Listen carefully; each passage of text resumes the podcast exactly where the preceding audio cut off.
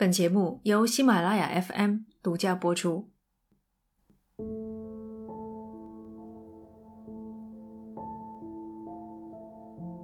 每天都有人失踪，有的人和往常一样，对家人说：“我去买包烟”，然后就人间蒸发，如同刚写下一个稀松平常的逗号，就被一块巨大的橡皮抹去了存在的痕迹。二零零八年五月。美国科罗拉多州，十八岁的男子约书亚·麦达克斯出门前对姐姐说：“我出去走走。”约书亚喜欢大自然，经常一个人出门远足，所以姐姐并没有当回事。然而当晚，约书亚没有回家，家人们开始担心了。但考虑到他已经成年，家人们采取的行动仅限于打电话问朋友和等待。直到第六天，父亲才报了警。大面积的搜索随即展开，最终一无所获。天长大成了月，月长大成了年。家人们逐渐接受了约书亚失踪的现实。姐姐在采访中说：“他可能决定离开小镇去过新生活。我期盼着有一天，约书亚带着妻子和孩子回来。”让他们见见祖父和两个姑姑。七年后，岳书雅出现了。不到两公里外的地方，工人们正在拆毁一栋废弃已久的木屋。他们操控挖掘机凿开烟囱，对即将看到的东西毫无防备。一具干尸蜷缩在烟囱里，像难产死在母亲产道里的胎儿。这里是奇谈，第一百一十五期，烟囱里的男孩。约书亚生活的伍德兰帕克是一个只有七千人的小城，城里没有超过三层的楼房。冬天，它就像圣诞卡片里的冰雪小镇那样可爱。夏天，天地间只有两种颜色：天空蓝得没心没肺。树林绿得悠然自得。光看约书亚的外貌，你都能猜出他是这座小城哺育的孩子。栗色长发，无忧无虑的笑容。他喜欢音乐，照片中的他要么弹着吉他，要么拿着话筒。成绩也很不错，是学校里受欢迎的人物。难怪姐姐会认为他失踪后可能加入了乐队四处巡演，或是成为了作家。不过，开朗活泼的约书亚也曾面临重大的打击。他的哥哥在2006年，也就是约书亚失踪的两年前自杀了。哥哥饱受重度抑郁的困扰，在高中毕业典礼前选择结束自己的生命。约书亚和哥哥非常亲密，哥哥的离世一度将他推向崩溃的边缘。好在他最终走了出来。失踪前，他心情很好，没看出有步兄长后尘的倾向。警方也没有发现任何犯罪的迹象。约书亚仅仅作为寻常的失踪人士建立了档案，直到2015年尸体的发现。尸体发现的木屋地理位置非常隐蔽，位于一大片树林中，四周都是高大的松树，距离公路约二十米。没有邻居。换句话说，即使约书亚大声呼救，也没人听得见。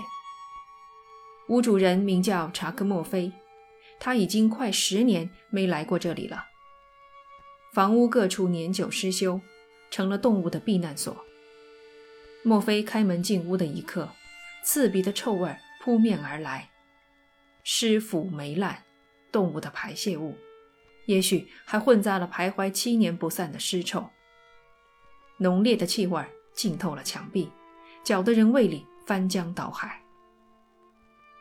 约书亚的尸体被送去尸检，结果没有发现任何硬组织创伤，没有刀伤和弹孔，没有折断或碎裂的骨头，体内未检出药物。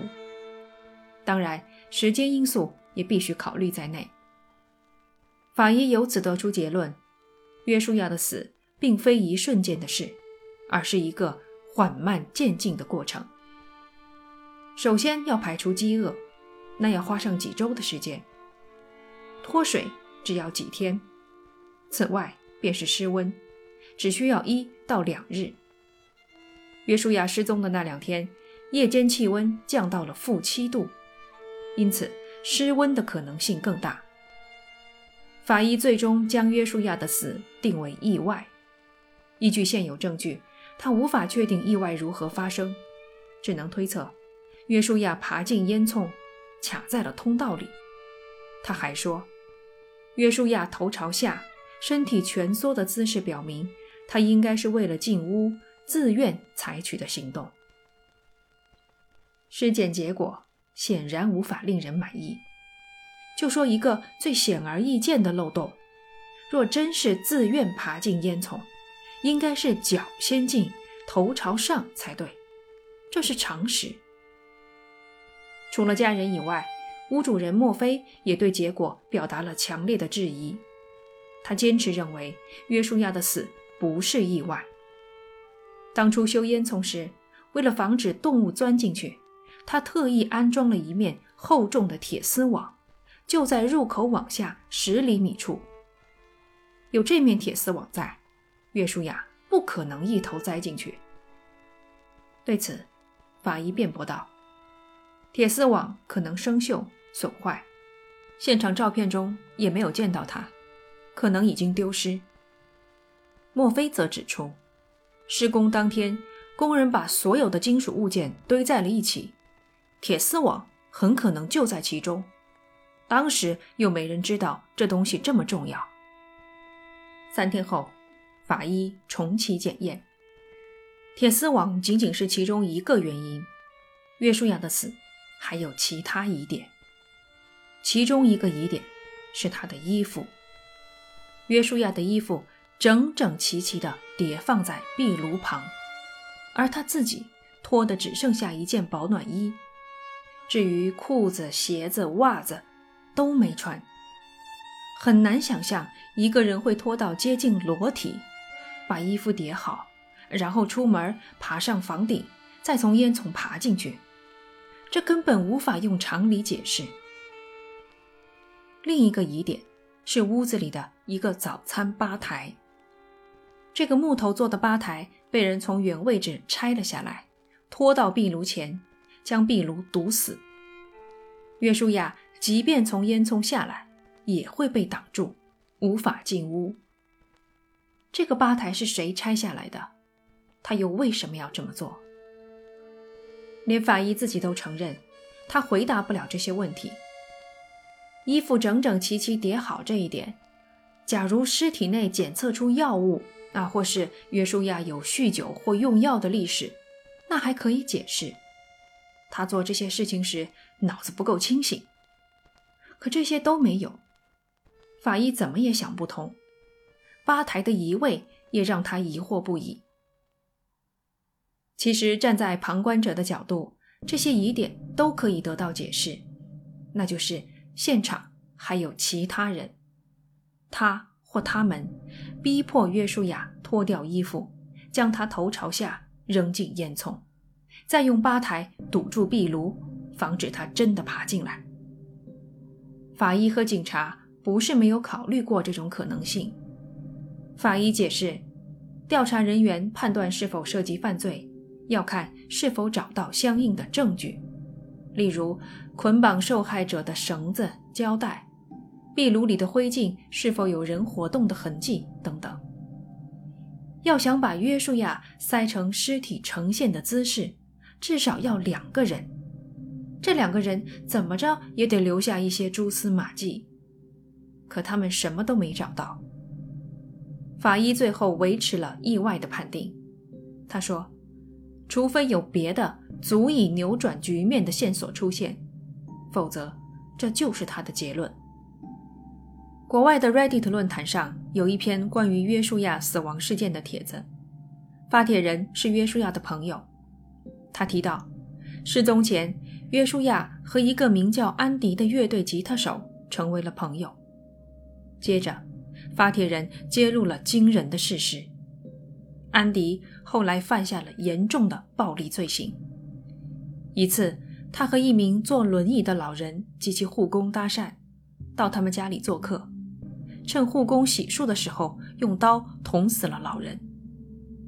还有一次，杀死了一个女人，将她的尸体塞进木头。然而，两件案子都因为证据不足或警方自己的原因，没有起诉安迪。发帖人和几个高中熟人得知后，纷纷将此人报告给警察。约书亚失踪前和这个未来会成为杀人犯的家伙走得很近。还有传闻说，安迪曾经炫耀他把约书亚塞进了洞里。你们是不是应该好好调查一下？可警察压根没当回事儿，连电话都不回，还固执地认为约书亚从烟囱爬进去，意外死在了里面。帖子的内容大概就是这样。按发帖人所说，他们早将安迪的情况报告给了警察，而安迪炫耀把约书亚塞进洞里的传闻又早于尸体被发现。那时可没人知道约书亚的尸体卡在烟囱里。自然也编不出这番话。那对于民众的疑惑，法医又如何解释呢？他说：“警方调查过此人，确认他有一长串暴力犯罪史。尸体发现时，他正在德克萨斯州坐牢，此前又在俄勒冈州的波特兰、西雅图蹲过监狱。可问题是，他们无法确认约书亚失踪时。”此人的行程，即便传闻说他是最后见到约书亚的人，可没有确切的时间、地点，他们无法重建七年前的现场。一切理论猜测都要靠证据支撑。法医的结论没有改变，仍然是意外。这起神秘死亡事件的确有不少疑点，让我们总结一下吧。约书亚。为何会头朝下，身体蜷缩的卡在烟囱里？他为何脱掉大部分衣服，又把它们叠好？是谁拆下了吧台，又用它挡住了壁炉？还有争议的焦点，烟囱里的铁丝网，它究竟在哪儿？是人为拆卸，还是自然损坏？约书亚的死亡让我体内推理的 DNA 又动了起来。这里跟大家分享一下我的想法。关于刚才的几个疑点，第一个，约书亚的姿势。约书亚的姿势，法医提到至少要两个人才能将他以这个姿势塞进去，可我觉得不一定。尸体呈胎儿的姿势，不代表他进烟囱时也是这个姿势。他完全可能身体直着进去，到了半夜。因为冷，蜷缩起来。我知道有听友肯定会觉得奇怪，他都能弯腿，那为何不伸直了，顺着通道落下来呢？这就和烟囱的构造有关了。大家想象中的烟囱是不是那种直上直下的管子？啊，其实不是的。烟囱直着下来一段距离后，通道会变宽，空间会变大。同时，墙体凸出来了一块，封住了往下的路，只留一个烟雾通过的洞口。也就是说，约书亚落到这里，被突出的墙体拦住了，下不去。他可以蜷起双腿，但空间又没有大到能让他调转方向，头朝上爬出去。最终的结果，就是他头朝下，蜷缩着卡在这个空间。因此，我认为不需要两个人，一个人也可以做到，只需要把它推下去就是了。第二个疑点，脱掉衣服叠好。我觉得这个细节传达给我们的信息很明确：约书亚是有打算再穿上衣服的，所以没有将衣服乱丢，也说明衣服大概率是他自己脱的。假如是别人强行脱掉，应该不会那么细心的叠好。自己脱掉衣服，又打算回来穿，我只想到了两种可能性：第一种，他觉得好玩，想试一试从烟囱爬进屋子；第二种，他被诱骗上了房顶，不知道对方打算推他下去。让我们别忘了吧台。假设约书亚自愿爬烟囱，他绝不会用吧台堵住壁炉，只有可能是别人放在那儿的。至于铁丝网，我们已知约书亚落入了烟囱，因此当时铁丝网肯定不在原位置。问题在于它是自然损坏还是人为拆卸。若是自然因素，理应落入烟囱，而挖开烟囱时没有发现。若是人为丢到了一旁，工人们将其与其他金属品混在一起，这倒是有可能。其实呢，只要问一问工人们，就会清楚很多。不知道法医和墨菲为何没有这么做。除了上述几个疑点，我自己也有疑惑。其中一个是，约书亚为什么会去那个屋子？他不大可能是被绑架的。否则，绑匪还要逼他脱衣服、叠好啊，再让他上屋顶，这太不合理了。那他去木屋的理由是什么？